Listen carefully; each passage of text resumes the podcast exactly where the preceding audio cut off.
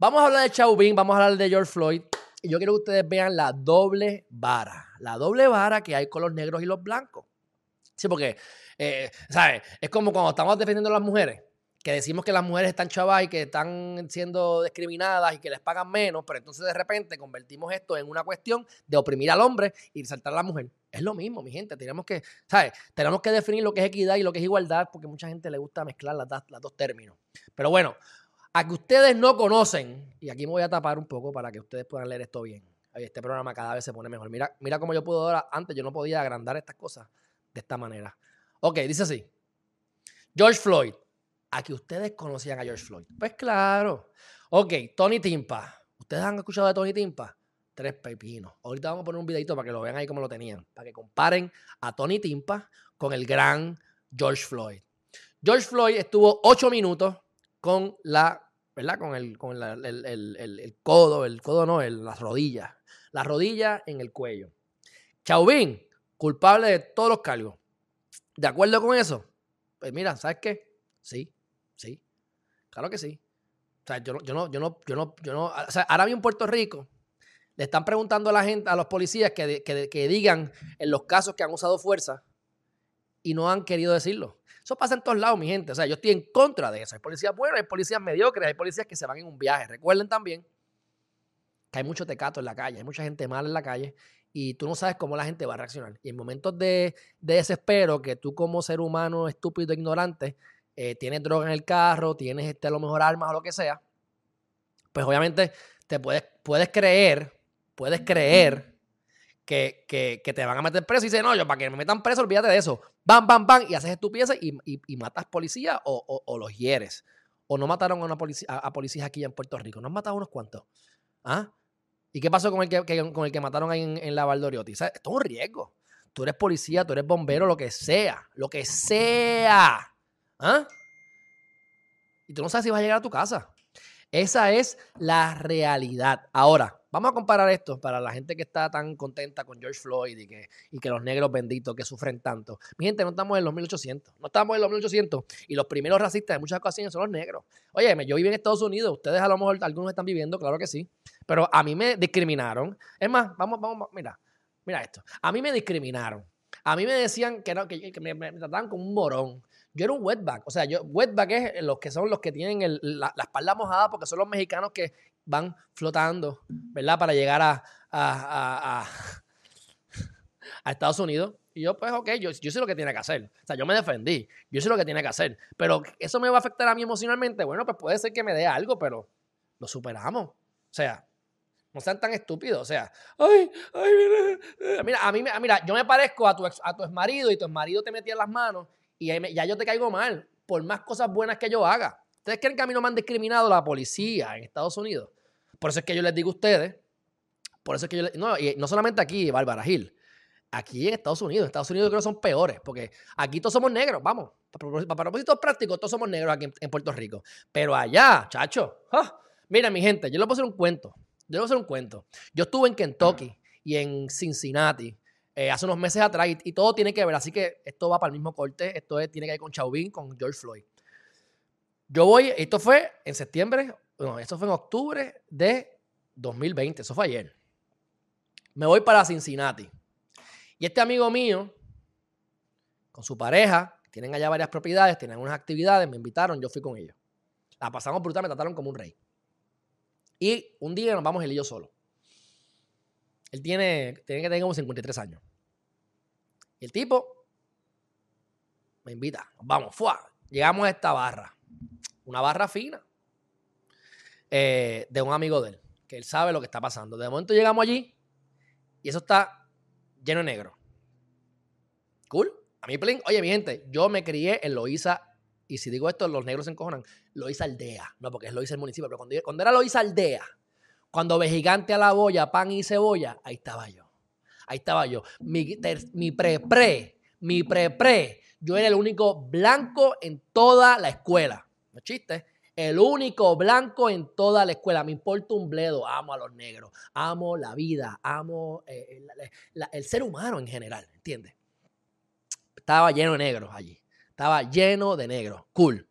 De repente viene el pana mío y me dice, oye, quiero invitar a Bad Bunny a, a casa. Y yo, este tipo no sabe lo que está hablando. Y, ¿sabes? El tipo tiene dinero, ¿verdad? Pero digo, mira, ¿sabes? Esto no van a ser 10 mil ni 20 mil pesos. O sea, estás, quieres tener a Bad Bunny en el momento prime de él, yo no sé cuánto él cobre, pero debe estar en sobre 200, ¿verdad? Mil.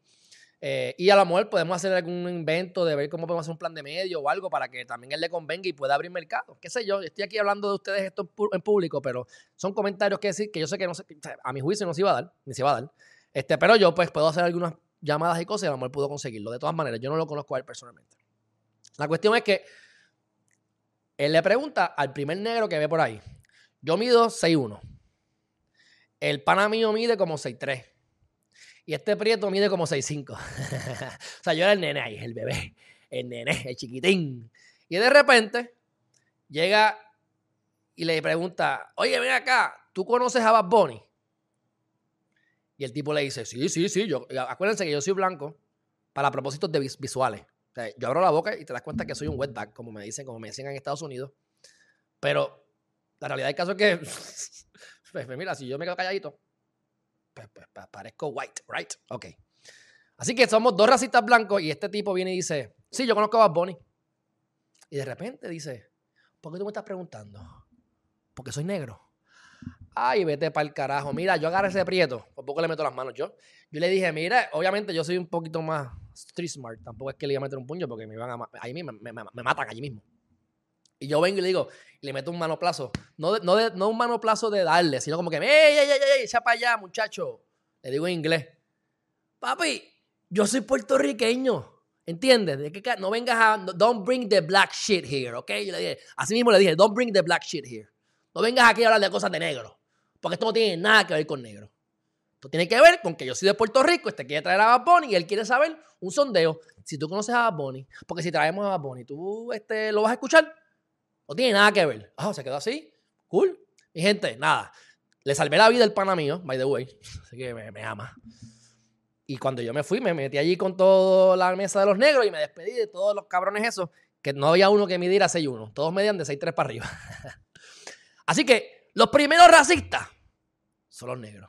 Oye, violaron a tu bisabuela, violaron a tu abuela, tu tatarabuelo fue esclavo. Pues puñeta, eso está bien mal. Pero a ti qué te han hecho? ¿A ti qué te han hecho? Te pasaron los malos, los complejos de tus papás. A tu... Es como cuando tú vives en un residencial y tu abuela vive en el residencial y la hija en el residencial y tú vives en el residencial y tus hijos también pues también se heredan los pensamientos limitantes. O sea, yo no tengo problema con los residenciales.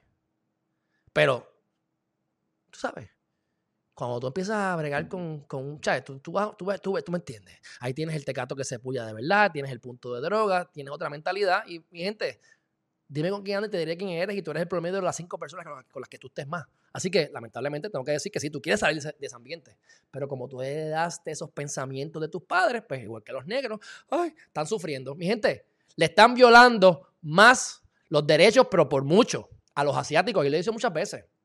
Y la data lo dice. A una viejita de 70 años le rajan la cara, al otro lo matan, al otro le, pasan el carro por encima, a un señor lo quemaron. ¿Ustedes se han enterado de eso? No, porque la prensa fucking izquierda no le importa. Son los negros. ¿Por qué? Porque ustedes se dejan manipular, mi gente. ¿Entiendes? Así que, dicho eso, vamos ahora a la data de la doble vara, mi gente. Me voy a tapar, como les dije, para que se vea esto mejor. Ok, George Floyd. Cuando estábamos viendo el, juicio, lo que vi de juicio de George Floyd, el tipo estaba metido en, droga. O sea, tenía fetamil, tenía meth, es horrible, en el cuerpo. Tenía 20 problemas de la salud. ¿Entiendes? Pues mira, 8 minutos y lo mataron.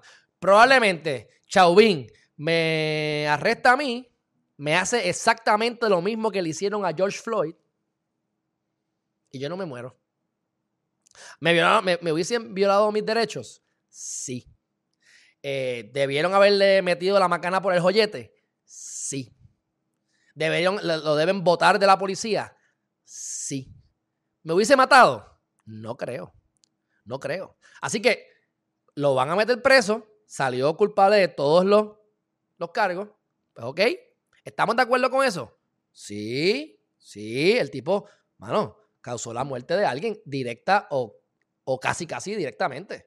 aunque hubiese habido complicaciones de salud. Por eso es que hay que tener cuidado. Ya tú lo tienes en el piso, ¿para que tú vas a seguir reforzando eso? O sea, estoy en, total desacuerdo con Chauvin.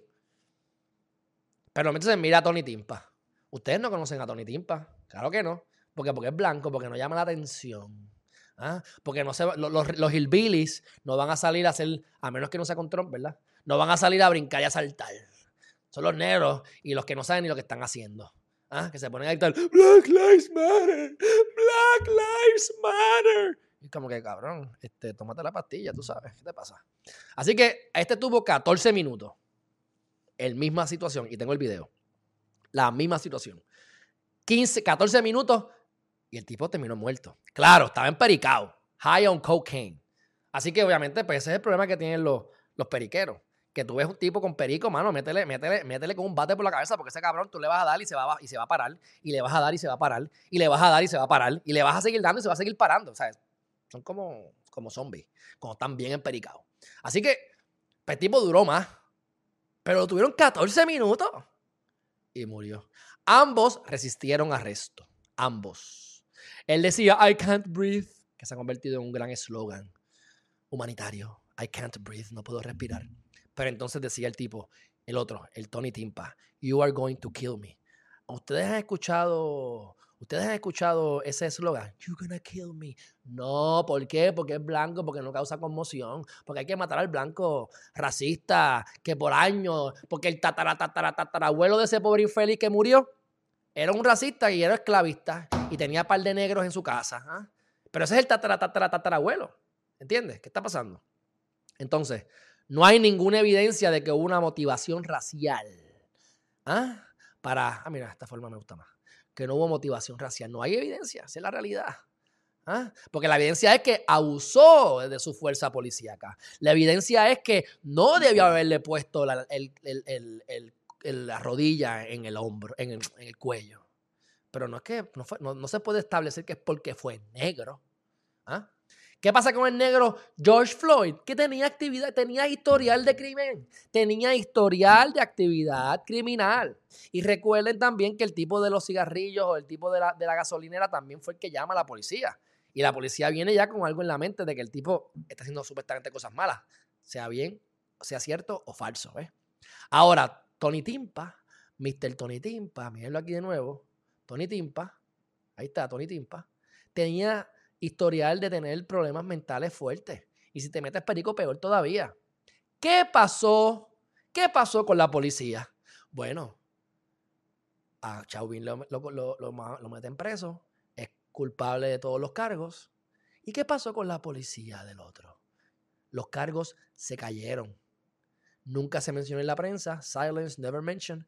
Ah, pero George Floyd es negro, así que vamos a aprovechar, vamos a aprovechar. Ustedes se acuerdan de lo que yo le dije a ustedes de, de lo de CNN. Ah, el COVID, el COVID. Hay que poner los números altos del COVID para crear conmoción, porque eso nos da ratings. Es lo mismo con los negros y el Black Lives Matter. Mi gente, es la misma mierda. O sea, Herriman TV está aquí para que ustedes piensen críticamente. Olvídate de la política. Aquí hablamos de política, sexo y religión pero queremos ser lo más objetivo posible. Y si no te gusta que hable malo, pues váyase para otro canal. Pero aquí venimos a qué? A yo ser transparente con ustedes, a decir lo que yo honestamente, con todo mi corazón, pienso y estoy convencido. Traer data, data, yo corroboré todo esto. Data de cosas que ocurrieron de verdad. No para cargar la, no para cargar la opinión de ustedes. Es porque es lo que yo considero que está correcto. ¿Ok? Vamos a ver cómo que cogieron al pobre infeliz este de, de Timpa. ¿Ah? Vamos a verlo aquí.